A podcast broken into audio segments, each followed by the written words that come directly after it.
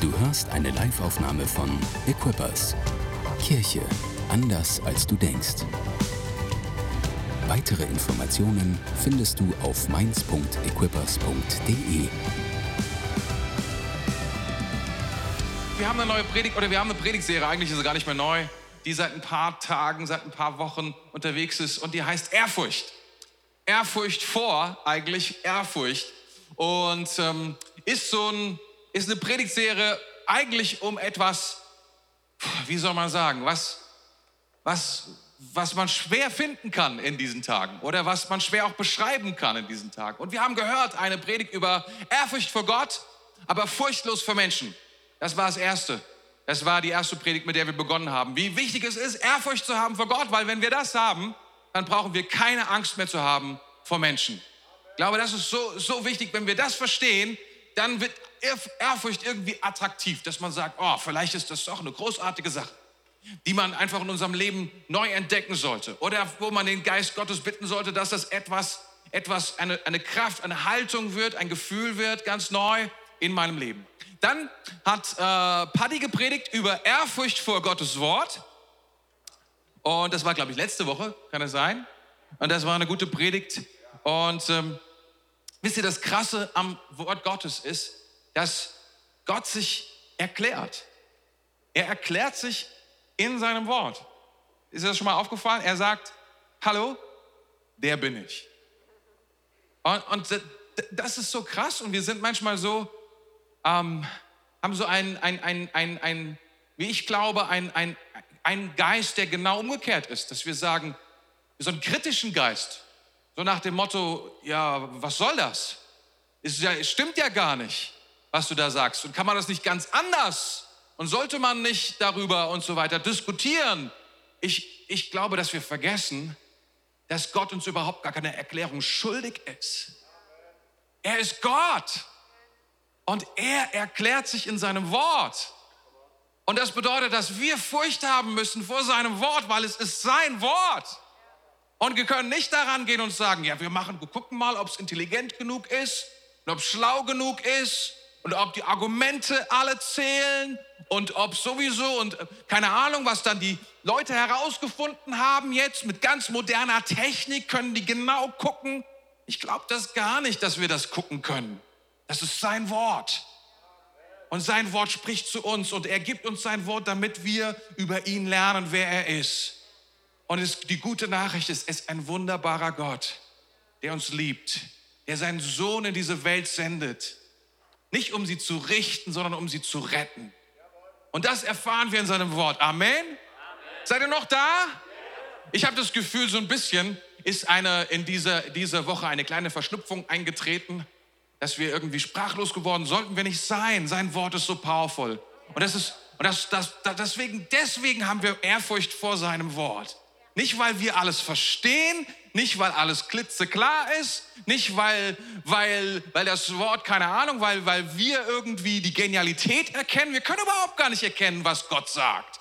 Hast du dir mal darüber Gedanken gemacht, dass das Geschöpf sich überhaupt niemals ansatzweise an, äh, vergleichen kann mit dem, der ihn geschaffen hat?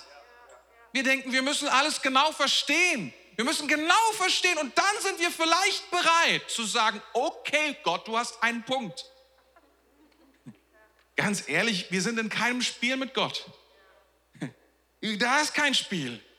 Er ist Gott und er gibt uns sein Wort. Und gibt uns die Möglichkeit, auf dieses Wort zu antworten. Und das finde ich so genial. Mit derselben Kraft, mit der wir das Wort Gottes kritisieren können, mit derselben Kraft, mit der wir so rangehen können, so schnäglich, so, so überheblich, so dass wir glauben, dass wir uns aussuchen können, wer Gott ist. Mit derselben Kraft mit derselben Freiheit können wir das Wort Gottes umarmen und sagen, danke, dass du uns dein Wort gibst. Danke, dass du uns die Möglichkeit gibst, zurückzukommen zu dir, zu verstehen mit den Möglichkeiten, die wir haben, wer du bist und den ganzen Segen zu begreifen und zu ergreifen, den du für uns vorbereitet hast. Ist es gut? Ich glaube, das ist eine großartige Sache. Und wenn wir so eine Ehrfurcht haben vor seinem Wort, dann wird die Ehrfurcht richtig gut für uns arbeiten. Weil wir aufhören zu glauben, dass wir, wenn uns irgendwas nicht richtig gefällt im Wort Gottes, es irgendwie, irgendwie hinbekommen, es auszusortieren. Weil es gibt irgendeinen schlauen Menschen dort draußen in der Welt, den du mit Google garantiert findest, der irgendwas darüber geschrieben hat, was mir nicht passt in seinem Wort, um es irgendwie rauszubekommen, so dass ich dann sagen kann, nö, das ist mir egal. Aber so können wir nicht mit dem Wort Gottes umgehen. So wird es nicht funktionieren weil es das Wort Gottes ist. Amen. Habt ihr das? Okay. Ich sehe schon, wir sind noch steigerungsfähig, oder? Amen, Amen. Wir hatten, so ein, wir hatten so ein cooles Wort aus Sprüche 28, Vers 1. Der gottlose Mensch läuft fort, ohne dass er gejagt wird. Der Gottesfürchtige aber ist furchtlos wie ein Löwe. Ich liebe dieses Bild. Ich liebe dieses Bild aus Afrika, dieses Bild von dieser Herde, von den Antilopen, die sind so schreckhaft. Die laufen einfach weg, auch wenn es gar keinen Grund gibt. Einfach mal zur Sicherheit. Man kann nie wissen, was da gerade passiert. Er hat gesagt, so sind die Menschen, die Gott nicht fürchten. Und er sagt, die Menschen aber, die Gott fürchten, die sind wie die Löwen. Denen ist völlig egal, wer da gerade vorbeikommt. Die müssen erstmal ausschlafen, sich strecken und dann vielleicht mal Beachtung schenken. Das ist das Bild. Das ist, wie Menschen sind, wenn sie Gott fürchten dann fürchten sie nichts anderes mehr. Ich finde, das ist so begeisternd, das zu sehen, das zu lesen. Und ähm, ich, ich möchte euch heute Morgen ein neues Bild mitbringen. Und ich hoffe, du bist bereit für dieses neue Bild über die Ehrfurcht Gottes oder Gott zu fürchten. Und zwar steht das in 2. Mose 1, Vers 17. Und zwar ist das die Situation, ja, ich lese euch mal den Vers vor und sage euch dann, was es ist. Aber weil die Hebammen Ehrfurcht vor Gott hatten, gehorchten sie dem König von Ägypten nicht und ließen die Jungen am Leben. Ha, das ist ein krasses Bild. Das ist wirklich ein krasses Bild, so eine Situation, in die, du dich in, in die wir hineingehen. Vor über 3000 Jahren war das gewesen. Und da war der König von Ägypten, das ist der Pharao. Und der Pharao, der hatte Angst und zwar hatte der Angst vor einem Volk, was gelebt hat mitten unter den Ägyptern. Und das waren die Israeliten.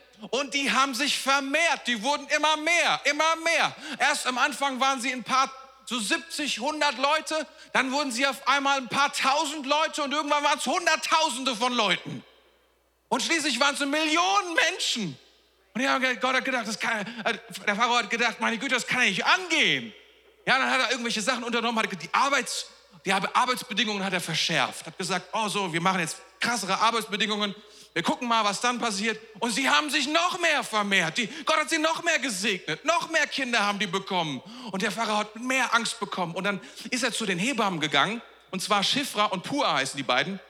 Und denen hat er gesagt, wisst ihr was? Wenn Mädchen zur Welt kommen, dann lasst ihr sie leben. Aber wenn Jungen auf die Welt kommen, dann tötet ihr sie. Ihr bringt sie um.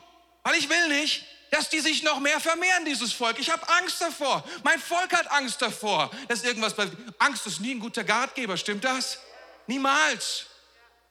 Aber weißt du, die, und die, die, die Hebammen haben gesagt, das können wir. Die haben das nicht gesagt, sie haben gesagt, wir können das nicht tun. Und zwar nicht, weil sie eine Arbeitsethik hatten oder sonst irgendwas, sondern weil sie, hier steht, sie hatten eine Furcht vor Gott. Sagten, ich kann nicht dem Pharao, er ist der Chef dieser Welt, in der sie gelebt haben. Er ist der Staatschef, er ist die Regierung, er ist der, er ist der Boss. Und wisst ihr, wir haben gesagt, wir können nicht gehorsam sein diesem König, weil wir fürchten uns vor Gott mehr als vor den Konsequenzen des Pharao. Ist powerful, oder? Ist ziemlich cool. Und weißt du, was wir dann lesen in Vers 21? Da heißt es dann, weil die Hebammen Ehrfurcht vor Gott hatten, schenkte er ihnen viele Kinder gesagt, weil ihr auch Ehrfurcht habt, weil ihr so reagiert habt, wie ihr reagiert habt, werde ich euch noch mehr segnen. Das ist ziemlich cool, oder? Das ist das neue Bild. Und ich möchte, dass du dieses Bild in deinem, wie soll ich sagen, in deinem Kopf, in deinem Herzen trägst. Und dass du diese Situation irgendwie nimmst und sagst, man, da, war, da waren diese Hebammen, diese beiden, und die haben gesagt, ich, wir, die, die haben das nicht gesagt dem, dem Pharao, aber sie haben es einfach gemacht. Sie sind dann, haben dann, der Pharao hat sie da eingeladen, hat gesagt, ja, mal, was ist da los? Das, da, da kommen ja ganz viele Jungen zur Welt und dann haben sie gesagt, weißt du, die, die, die, die Israeliten sind anders als die Ägypter. Die israelitischen Frauen sind stärker als die ägyptischen. Wenn wir hinkommen, sind die meisten schon geboren. Wir haben gar keine Chance mehr, die umzubringen. Und ich weiß nicht, ob er es geglaubt hat, aber dann, ihr kennt die Geschichte, dann hat er angefangen, noch andere Kaliber auszupacken. Aber wichtig ist, dass wir an der Stelle wissen, Ehrfurcht ist etwas, was so powerful, powerful in unserem Leben wirkt und etwas, was in uns tut und Segen in unser Leben hineinbringt. Hast du dieses Bild? Kannst du das nehmen? Das ist gut. Das ist gut. Ich möchte gerne, es ist ein bisschen merkwürdig, ähm, darüber zu sprechen, weil warum man Ehrfurcht vor Gott haben sollte, ist irgendwie so ein Widerspruch in sich. Aber weil Ehrfurcht erstmal gar nicht, überhaupt nicht einen pragmatischen Anspruch hat. So, so, so nach dem Motto, ich mache A, dann bekomme ich B. So funktioniert Ehrfurcht gar nicht. Also man, man, man kann irgendwie dieses, diese Tun-Ergehens Zusammenhang kann man, kann, man, kann man nicht sehen. So Action und dann kommt eine Reaktion dazu. Aktion gegen Reaktion oder so. Das, das sieht man bei Ehrfurcht nicht so deutlich. Es ist in dieser Geschichte zwar da, aber das ist häufig, weil, weil Ehrfurcht ist, ist etwas, was im Geheimen häufig geschieht, was häufig nicht sichtbar ist, was häufig viele Menschen gar nicht mitbekommen, außer Gott. Deswegen ist Ehrfurcht manchmal etwas, was auch nicht so in so einem direkten Verfahren, so, ah, das war bestimmt, weil der hatte Ehrfurcht vor Gott. Sondern das ist häufig so ein bisschen verlegt. Ich habe ein paar Punkte mitgebracht, aber ich muss auch wirklich sagen, wir können auch mal schauen, vielleicht machen wir nur einen Punkt oder so. Ein Punkt ist auch okay heute Morgen, oder? Die anderen machen wir heute Abend. Die, die anderen 15 Punkte machen wir heute Abend. Nein, es sind nur drei Punkte. Es sind nur drei Punkte. Seid ihr, seid ihr, seid ihr da online?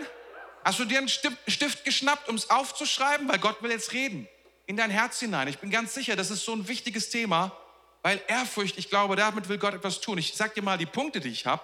Den ersten Erster Punkt heißt, Ehrfurcht vor Gott be bewahrt mich vor zerstörerischen Kräften. Ehrfurcht vor Gott bewahrt mich vor zerstörerischen Kräften. Das ist das Erste, was das, das Ehrfurcht für uns tut, wenn das in unserem Leben ist.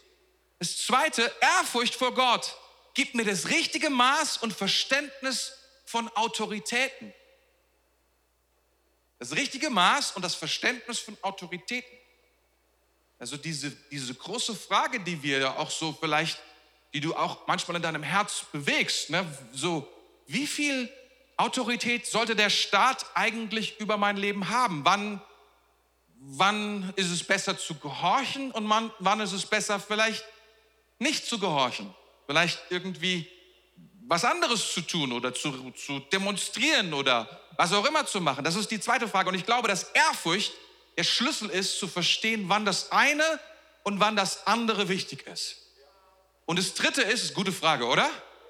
Also kann man doch wirklich sagen, die Bibel ist sehr, sehr praktisch. Und dann drittens, Ehrfurcht vertreibt Gleichgültigkeit und Oberflächlichkeit. Wenn du, ja, dazu später mehr. Also, erster Punkt. Ehrfurcht vor Gott bewahrt mich vor zerstörerischen Kräften. Das ist der erste Punkt. Und zwar in Sprüche 23, Vers 17, da heißt es, beneide die Sünder nicht, sondern bewahre dir täglich die Ehrfurcht vor dem Herrn. Beneide die Sünder nicht, sondern bewahre dir täglich die Ehrfurcht vor dem Herrn. Warum sollte man den Sünder beneiden? Dazu kommen wir gleich. Und der, die, die zweite Bibelstelle steht im Psalm 36, Vers 2, da heißt es, der Gottlose ist bis tief ins Herz hinein von der Sünde bestimmt. Vor Gott hat er keine Ehrfurcht. Das sind Kräfte in meinem Leben und die sind nicht nur in meinem Leben, sondern die sind im Leben von jedem von uns. Und diese Kräfte, ich will sie mal nennen, so Sehnsüchte, Jakobus nennt sie etwas, äh, sagen wir, eigentümlicher Begierden. Begierden und ähm, dann nennt er noch ein Wort Begierden des Fleisches. Man könnte es auch übersetzen, Begierden unseres alten Menschen die sind einfach da. Und ich will dir etwas sagen, selbst wenn du brandneu bist und hier sitzt und gerade mal zarte 30 Jahre alt bist oder zarte, weiß ich nicht, drei, drei Jahre alt bist, okay, die sind jetzt nicht hier, aber die sind drüben, aber da ist immer noch, das ist genau das, was gemeint ist mit dem alten Menschen. Damit kommen wir zur Welt und das ist da, da sind Kräfte in uns, die Sehnsüchte in uns und die sagen oder die sprechen zu uns, die rufen zu uns, die schreien zu uns, ich will mich gut fühlen. Ich will mich gut fühlen. Ich will mich gut fühlen. Ich will mich gut fühlen. Hörst du es? Ja. Vielleicht redet hier in, de, in de, äh, eine andere Sprache in deinem, deinem Leben. Vielleicht kannst du, kannst du weiß, weiß ich nicht, Türkisch oder so, aber glaub mir, oder Englisch, sie spricht so ungefähr das Gleiche. Ich will mich gut fühlen. Ich will mich gut fühlen. Deswegen die Frage, wie kann ich mich gut fühlen? Wie kann ich mich gut fühlen? Was kann ich heute tun, um mich gut zu fühlen? Was kann ich morgen tun, um mich gut zu fühlen? Was kann ich nächste Woche tun? Und daran ist ja auch nichts ganz Verkehrtes, oder? Ich meine, ist ja nicht so, dass wir uns danach Sehnsucht hätten, irgendjemand von uns, dass wir denken, oh, es war wieder Zeit, dass wir uns richtig übel fühlen. Das, ist ja kein Spaß, oder?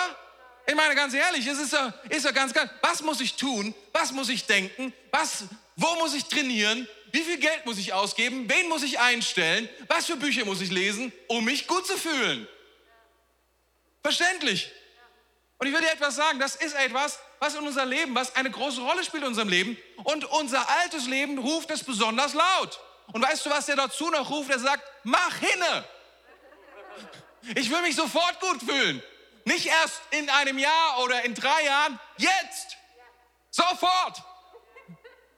Das, das, das ist unser Fleisch. Es ist ziemlich ungeduldig. Unsere alten Sehnsüchte sagen sofort, ich brauche jetzt irgendwas, was mich gut fühle. Und es gibt so viele Wege, das zu erreichen. Ich will dir zwei nennen. Das sind sozusagen die Hauptstraßen, mit denen wir da hinkommen. Es gibt zwei Möglichkeiten. Das eine ist, du folgst deinen inneren Stimmen und Kräften. Du folgst ihnen einfach. Ist ja heutzutage, sagt man das, folge deinen inneren Stimmen. Folge dir, wer was sagt. Was sagst du dir selbst? So diese Dinge. Ne? Ich sage dir, das ist eine Möglichkeit, eine, eine Garantie, die irgendwie dahin zu kommen, dass ich mich gut fühle, zumindest kurzfristig. Du folgst immer wieder und sagst, ah, ich muss dir, ich will mich jetzt gut fühlen, hm, was kann ich dafür tun? Dies oder jenes müsste ich jetzt nehmen, ich müsste das und das essen, das und das trinken, mit der und der Person was reden, der und der Person zu belügen, ihr nicht das und das sagen, sonst ist ja das gute Gefühl weg. Und wenn das gute Gefühl weg ist, schlecht. Gute Gefühl ist wichtiger als zu lügen. Ah, also lüge ich. Weil dann ist das gute Gefühl noch da. Fühlt sich irgendwie komisch an in dem Augenblick, irgendwie falsch, hm, aber ich fühle mich irgendwie doch besser. Und wenn ich das das zweite Mal gemacht habe, dann merke ich, es wird weniger anstrengend zu lügen. Und du wirst sehen, so nach 10, 20, 15 Mal kommt das ganz locker. Ohne Blutdruck, ohne Schweiß auf der Stirn. Einfach so, ganz natürlich. Dann kannst du nicht mal mehr messen in deinem Körper, dass du lügst. Ist einfach nicht da. Es ist so ein Gewöhnungseffekt. Aber du merkst, oh, damit komme ich gut durch. Das ist die eine Möglichkeit. Und es gibt da tausend Variationen, was soll ich sagen? Um, um auf die inneren Stimmen zu hören, Konflikten aus dem Weg zu gehen, Substanzen zu mir zu nehmen, Dinge anzuschauen, mit Menschen zu reden oder nicht zu reden, nicht zu konfrontieren, Menschen zu betrügen, Versprechen nicht zu halten, Dinge von Anfang an, von denen ich weiß, dass ich sie niemals halten werde, trotzdem zu versprechen, weil ich einen Vorteil dadurch bekomme. Dinge wegzunehmen von anderen Menschen, die ihnen gehören, die mir gar nicht zustehen. Das nennt man Stehlen. Das sind lauter Dinge, um auf das eigene Innere zu hören, weil es mir sagt, eigentlich, wenn ich das Auto von Hadde hätte, dann geht es mir besser. Ja, gut, es ist halt seins, aber who cares? Ist nicht so stark, der Hadde. Und ist ein lieber Kerl, der wird mich nicht anzeigen. All diese Dinge. Also hole ich mir das Auto. Und du sagst, ja, aber das ist doch, das ist doch falsch. Stimmt. Stimmt, das ist falsch, aber wenn ich, wenn ich doch eigentlich glücklich sein will, wenn ich happy sein will, wenn ich, verstehst du, ich über, überziehe es maßlos. Aber so funktioniert das ganze Ding mit meinen Kräften in mir, oder? Und ich versuche so, also, okay, ich stelle eine Regel auf, pass auf. Du hörst auf deine Kräfte nur so lange, wie es anderen nicht schadet. Das ist, eine gut, das, ist eine, das, ist, das ist ziemlich gut, oder? Solange es anderen nicht schadet, solange höre ich auf meine inneren Kräfte. Dann muss es so funktionieren. Also ich höre auf mich selbst, solange ich im, ich will dir das sagen, das wird niemals funktionieren. Weil wir in Verbundenheit mit anderen Menschen leben und weil du keine Ahnung hast, was dein inneres Herz wirklich braucht auf Dauer und was, was dich wirklich glücklich macht. Auch das wissen wir nicht. Wir wissen nichts darüber. Und deswegen, es gibt die eine Möglichkeit, den Kräften zu folgen, die in mir sprechen, den Stimmen zu folgen, die in mir sind. Und die zweite Möglichkeit, ich höre, was Gott sagt. Was spricht Gott zu mir? Was ist Gottes Stimme? Was ist Gottes Herz für mein Leben? Das ist die andere Möglichkeit. Und wisst ihr, das, was ich gerade beschrieben habe, ist einfach die Kraft von Sünde. Du kannst, wenn wir über den Ukraine ähm, Krieg nachdenken, was auch immer da passiert, aber die, die Ursache ist nicht, verstehst du, viele Leute rufen jetzt, ja, wo ist Gott da drin? Dann könnte man aber auch so sagen, dass die Ursache von all dem, was da passiert, ist Sünde, ist Unvergebenheit, ist Ungerechtigkeit. Ja, auch Ungerechtigkeit, die viele Jahre alt ist und die man versucht irgendwie. Ist kompliziert, sagt man dann.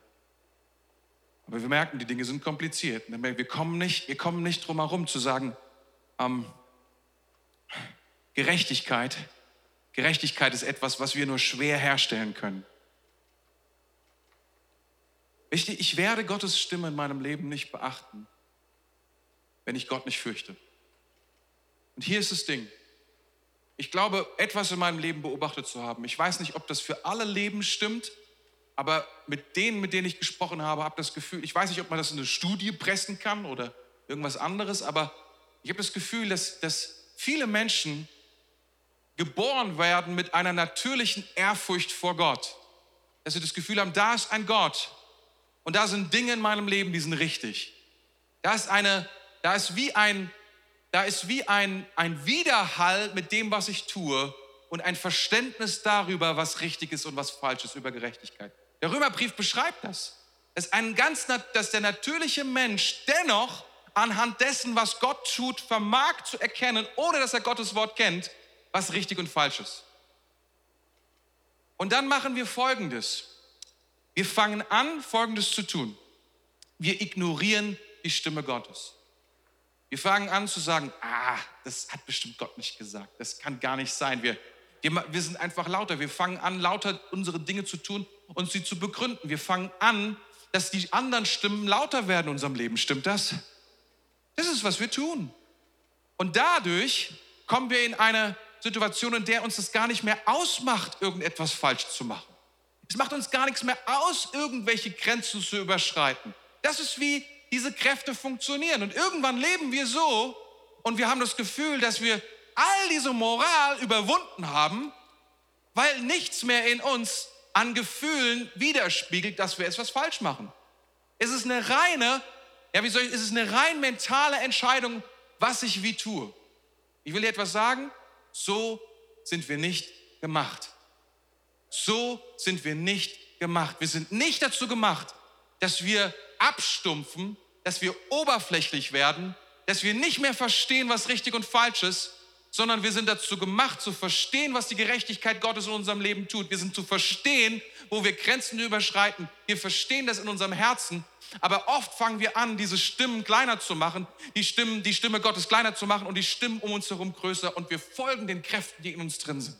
Und diese Kräfte diese Kräfte, überlassen wir dann das Spielfeld und überlassen dann die Möglichkeit, unser Leben zu führen, weil die so laut sind und sagen, ich will mich gut fühlen. Da fängt es an. Das ist die Möglichkeit. Und dann, und dann mache ich Folgendes. Ich mache einen Friedensvertrag mit mir selbst. Ich gebe zum Psychologen. Manche Leute gehen dann, dann zum Psychologen oder sonst irgendwo hin. Und die fangen dann an, über diese Stimmen zu sprechen, über die Ansprüche und über die Erwartungen an sich selbst und wie man das alles so, das, das Kind in sich selbst und so weiter, sind alles, alles großartige Dinge und wichtige Dinge. Versteht mich nicht falsch. Ich will das nicht ins Lächerliche ziehen, aber das Problem ist, dass wir werden, dieser Friedensvertrag wird nicht halten. Dieser Friedensvertrag wird nicht funktionieren. Wir werden alt werden und wir denken, oh, ich bin versöhnt mit mir selbst. Ich gehe versöhnt durchs Leben mit mir selbst. Es gibt Menschen, die das so, so sagen. So, ich bin versöhnt mit mir selbst, gehe durchs Leben, weil ich irgendwie mit mir selbst ein Abkommen geschlossen habe, Regeln mir selbst gesetzt habe, wie ich mich glücklich mache oder wie das Glück in mein Leben reinkommt. Und dann setze ich mir meistens noch ein paar gute Sachen rein, um irgendwie ausgleichend zu sein. Und dann habe ich irgendwie mir was zusammengebaut, aber das ist alles nur keine Ehrfurcht vor Gott. Sondern es ist eine Verhandlungs-, es ist ein, ein Friedensabkommen, was ich geschlossen habe. Ich glaube, dass Gott uns deswegen Ehrfurcht in unser Leben hineingeben will, weil er will uns bewahren davor. Er will uns bewahren davor, dass die Kraft der Sünde, die Kraft dieses Egoismus uns zerstört. Er will nicht, dass wir Friedensabkommen darüber, darüber mit, mit uns selbst treffen, sondern er will eine ganz andere Kraft in unser Leben bringen, die Kraft der Gnade. Wisst ihr, warum Christen Frieden haben und trotzdem nicht in einem komischen, wie soll ich sagen, Friedensabkommen mit sich selbst leben? Weil sie einen Gott haben, der Gnade hat. Das, ist, das, das wünsche ich uns von ganzem Herzen, dass du lebst, dass du lebendig bist, dass, du, dass in dir ja alles ruft, ich will glücklich sein, weil, es, weil wir so gemacht sind, weil wir Menschen sind, weil wir dafür geschaffen sind dass wir aber dennoch die Kräfte registrieren, was falsch ist und nicht bereit sind, irgendwelche Kompromisse zu machen. Wir müssen es auch nicht. Wir müssen das nicht tun, sondern können weiter mit einem geschärften Gewissen durchs Leben laufen. Wir müssen nicht abzynisch werden. Wir müssen nicht dumpf werden. Wir müssen nicht über allen Dingen stehen und alle Antworten haben. Was wir brauchen, ist die Ehrfurcht Gottes und seine Gnade, die uns hilft. Weil Fehler werden wir immer, immer, immer, immer, immer machen. Es gibt niemanden in diesem Haus, niemanden da draußen, ich sag's euch, der alles zusammen hat. Gibt es nicht. Auch ich nicht. Ich, du dachtest vielleicht, aber. nee. Und das ist so wichtig. Das ist so wichtig. Sprüche 16, Vers, Vers 6, da heißt es, Gnade und Treue decken die Sünde zu. Und das ist, was Gnade und Treue für uns tun können. Das ist gewaltig. Aber gleichzeitig ist es so, die Ehrfurcht vor dem Herrn bewahrt vor dem Bösen. Sünde bleibt, die Kräfte bleiben zerstörerisch, auch wenn Gnade und Treue in unserem Leben zudecken. Und das müssen wir verstehen. Wir können bestimmte Dinge, wenn wir sie tun, nicht ungeschehen machen. Sie werden etwas in unserem Leben tun, auch wenn uns Gott vergibt, auch wenn wir Wiederherstellung erfahren. Es gibt einfach bestimmte Sachen, die kann man nicht zurücknehmen. Das ist einfach nicht möglich, sondern wir werden die Konsequenzen tragen müssen. Aber Gott möchte uns bewahren vor diesen Dingen.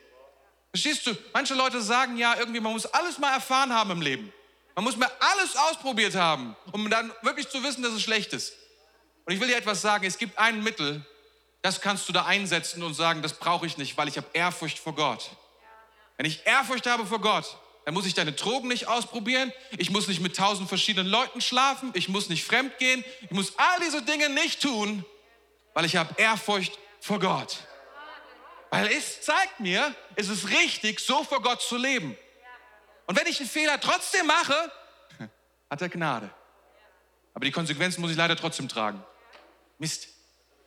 Aber gut, dass er Gnade hat. Aber es ist so viel schlauer, in der Ehrfurcht zu leben für Gott. Amen. Ist das ein guter Punkt? Mit dem kann man leben, oder? Ehrfurcht vor Gott kann uns so helfen. Und das, das musst du mal beobachten in der, in der Schrift, das ist abgefahren. Überall, bei allen Geboten steht das dann immer wieder dabei, dass es die Ehrfurcht ist. Warum sollen wir Vater und Mutter ehren? Weil wir Ehrfurcht haben vor Gott. Warum sollen wir den Feiertag ehren? Weil wir Ehrfurcht haben vor Gott. Das ist, weißt du, manchmal, wir machen da so Gesetze drumherum und wir wollen irgendwie anderen Leuten zeigen, wie christlich wir sind. Das macht überhaupt keinen Sinn. Wir alle brauchen Gnade. Wir sind alle keine Superchristen. Wir machen das, Sünde zu vermeiden, machen wir nicht für irgendjemanden in der Church oder für den Pastor oder für unseren Leiter oder für irgendjemanden. Das machen wir nur deswegen, weil es uns bewahrt vor dem Bösen. Weil all diese Mächte, die uns sagen, mach mich glücklich sofort, die betrügen uns. Die gehen, in, die gehen in unsere Seele hinein und ziehen uns weg von Gott und machen uns kaputt. Amen. Oh, ich weiß, das ist so ein schwieriges Wort heute Morgen. Aber ich möchte euch das bringen. Das ist einfach eine große, großartige Sache. Und das brauchen wir. Wir müssen einfach so ein bisschen abrücken von der, vom Pragmatismus unserer Tage. Und sagen, naja, wenn es mir was bringt, mache ich das halt. Wenn es mir was bringt, wenn es mir nichts bringt, dann lasse ich das halt.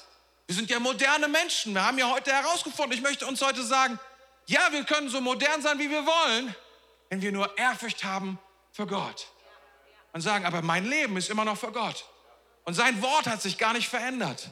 Und sein Herz hat sich gar nicht verändert. Und er weiß immer noch, was das Beste ist für mein Leben. Und wenn ich in meinem Leben habe, dann wird es mir gut gehen. Denn er wird mich bewahren vor dem Bösen. Amen. Das ist ein guter Punkt. Muss mal gucken, wo wir gerade stehen. Ich glaube, wir machen, wir machen den Punkt mal fertig. Das ist schon gut. Die beiden anderen Punkte mache ich heute Abend, weil ich, ja, einfach, das wird, das wird sonst viel zu lange dauern. Das wird sonst viel zu lange dauern. Aber ich denke, das ist ein sehr, sehr wichtiger Punkt.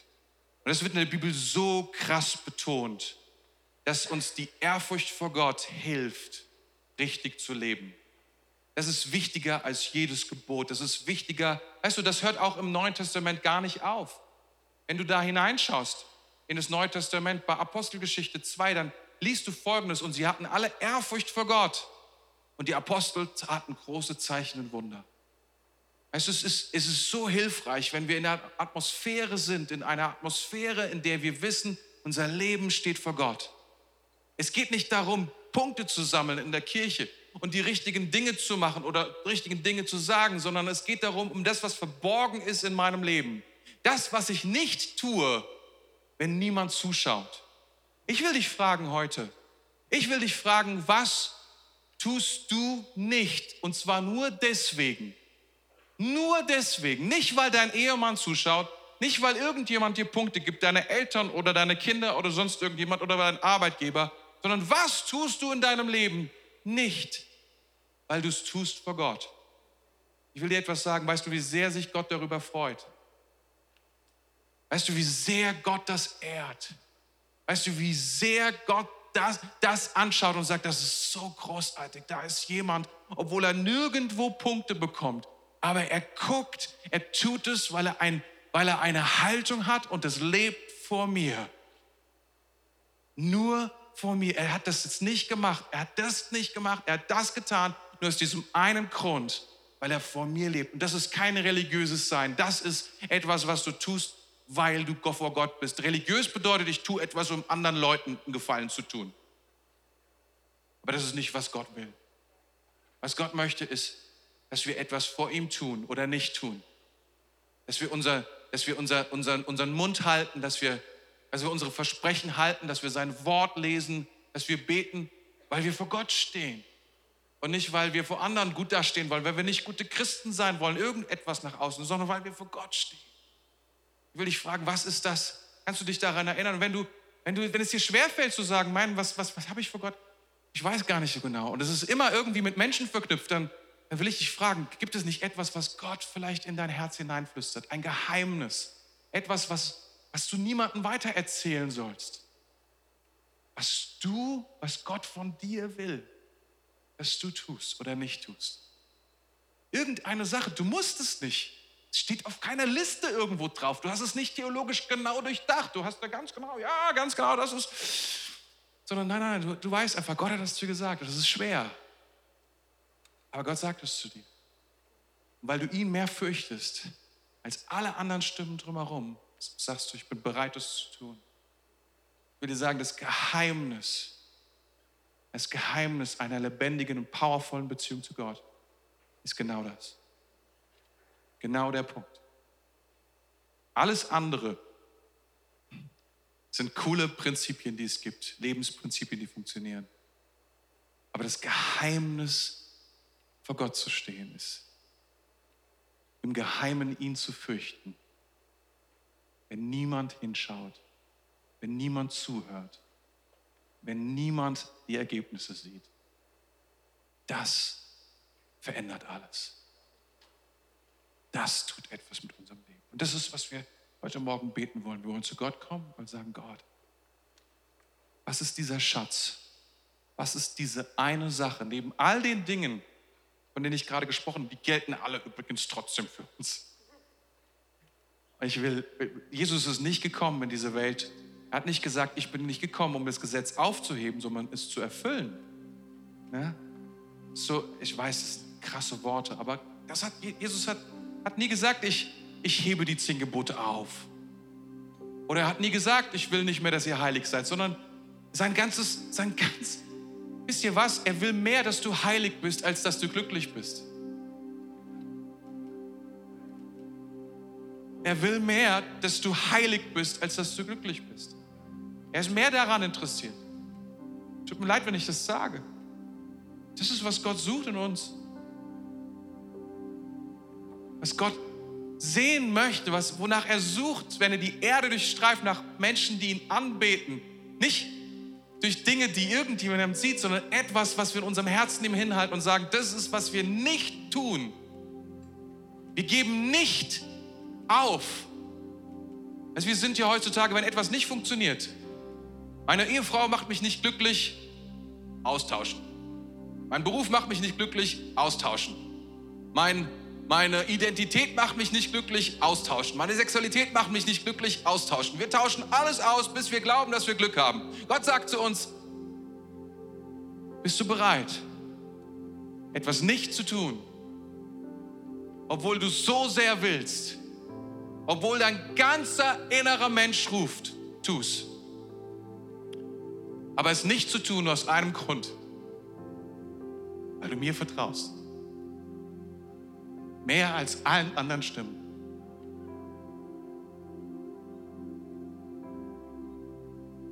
Und lass uns aufstehen.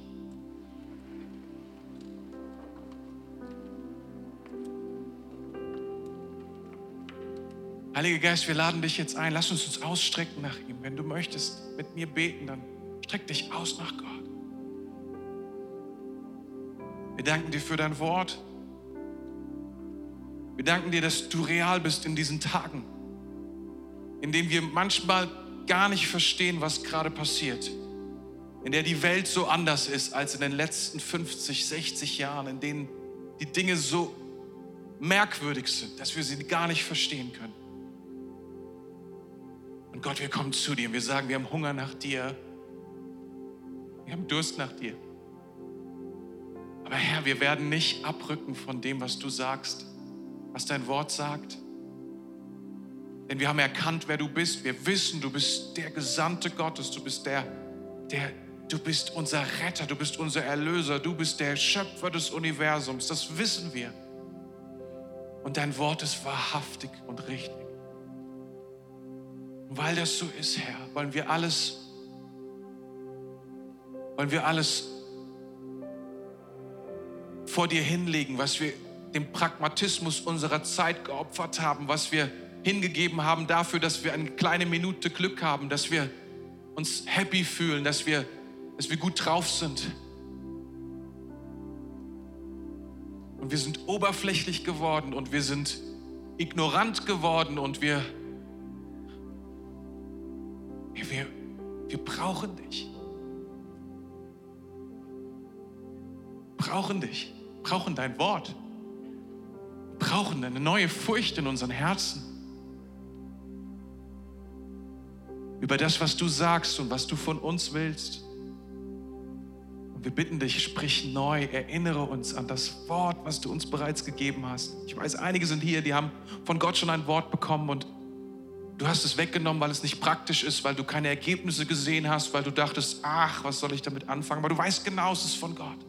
Gott erinnert dich jetzt in diesem Augenblick daran, es ist nicht weg, Gottes Gnade ist immer noch da. Und er sagt, ich nimm dieses Wort wieder auf, nimm dieses Wort wieder in dein Leben. Es gilt noch. Mein Sohn, meine Tochter, es gilt noch. Dieses Wort ist, ist für dich. Gott möchte, dass du es neu nimmst.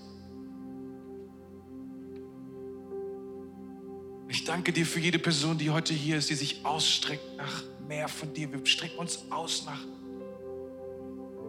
nach einer neuen Furcht, einer neuen,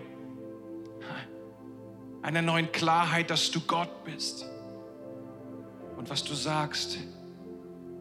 Wir wollen dieses Wort nehmen und wir wollen es wie einen Schatz in unseren Herzen bewahren. Und wir wollen uns hüten, Herr, hüten, es leichtfertig herzugeben.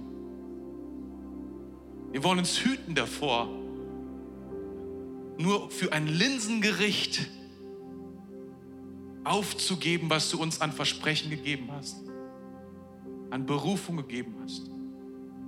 Wir wollen nicht aufs Spiel setzen, die Berufung, die du auf unser Leben gesetzt hast.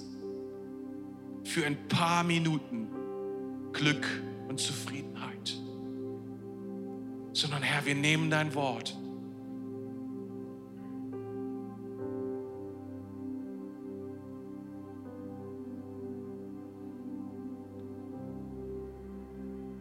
ganz neu. Wir nehmen es.